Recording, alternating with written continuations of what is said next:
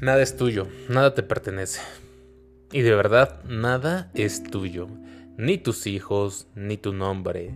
Es más, si nos ponemos profundos, ni tu propia vida es tuya. Hace poco más de un mes, mi abuelo murió. Quienes son cercanos a mi familia, amigos, conocidos, ya lo sabían. Y quienes no, pues se los estoy avisando ahora.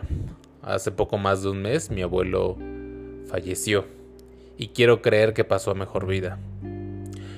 Justo cuando estábamos atravesando este duelo mi familia y yo, me puse a pensar inevitablemente acerca de cómo quiero que termine esta aventura llamada mi vida.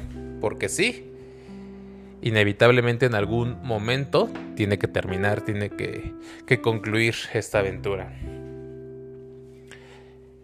Y pareciera que se me acumuló todo en estos, en estos últimos meses, ya que igual quienes me conocen y son cercanos a mí saben que cerré la primera empresa la cual abrí, inauguré, fundé. Cerré la primera empresa que pude decir es mía, yo soy el dueño, yo soy el creador, yo soy el CEO. La cerré. Y esta empresa duró abierta cuatro años. Y cuando la cerré, pensé que algo había perdido Pensé que había fracasado, que había tocado fondo o que simplemente las cosas me habían salido mal y estaba deprimido, molesto conmigo, frustrado por lo que estaba viviendo. Pero gracias a las reflexiones que estuve haciendo conmigo mismo en este lapso de duelo, me pude dar cuenta de que en realidad nada es mío y nada me pertenece esa reflexión me hizo cambiar mi perspectiva acerca de mí mismo y por eso quise compartírselas en este podcast. Porque si te pones a pensar bien, nada, nada en la vida te pertenece. Ni tus hijos, ni tu casa, ni tu auto. Sí, probablemente tendrán el nombre de las facturas el tuyo. Probablemente en las escrituras de esa casa estará el tuyo. Probablemente el titular de la cuenta bancaria seas tú. Pero, ¿cómo llegaste a este mundo? Ponte a pensar, ponte a pensar cómo llegaste. Imagina que puedes verte el día del que naciste. Obsérvate.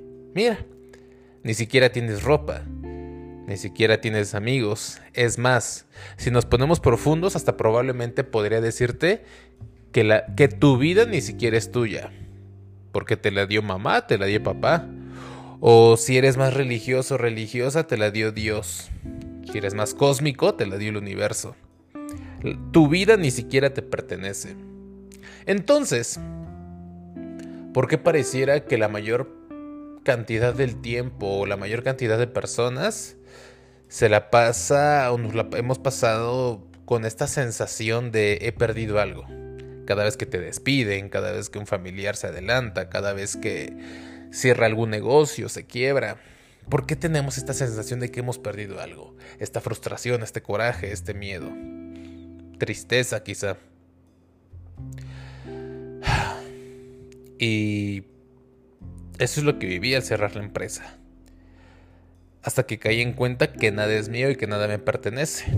Me di cuenta que la vida solamente me había prestado a Cuántica, que es el nombre de mi empresa, me la había prestado por cuatro años, del 2018 al 2022, la vida me prestó a esa empresa.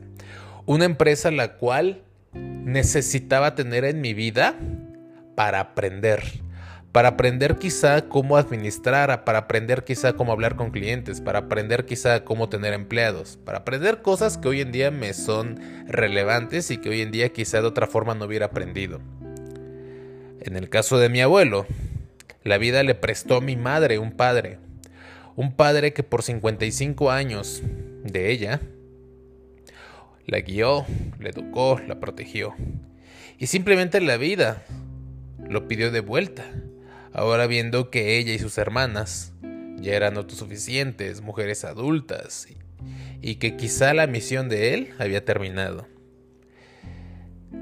La vida sé que igual me va a prestar a mis padres. Espero que durante muchos años más. Pero mis padres no son míos. Tus hijos no son tuyos. He conocido padres que han perdido a sus hijos, que han muerto a sus hijos. La vida se los prestó por ciertos años. He conocido personas que han perdido el trabajo, justificada o injustificadamente. Pero ponte a pensar, inclusive ese trabajo que crees haber perdido simplemente te fue prestado. Porque gracias a ese trabajo pudiste darle de comer a tus hijos, a tu familia, pudiste pagar las cuentas. Y una vez que ya no era necesario en tu vida, simplemente se fue. Todo en la vida te es prestado.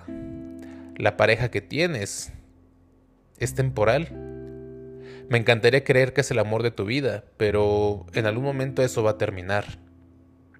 Ya sea porque la relación termine, o sea porque la muerte lo separe, pero todo termina y todo te es prestado.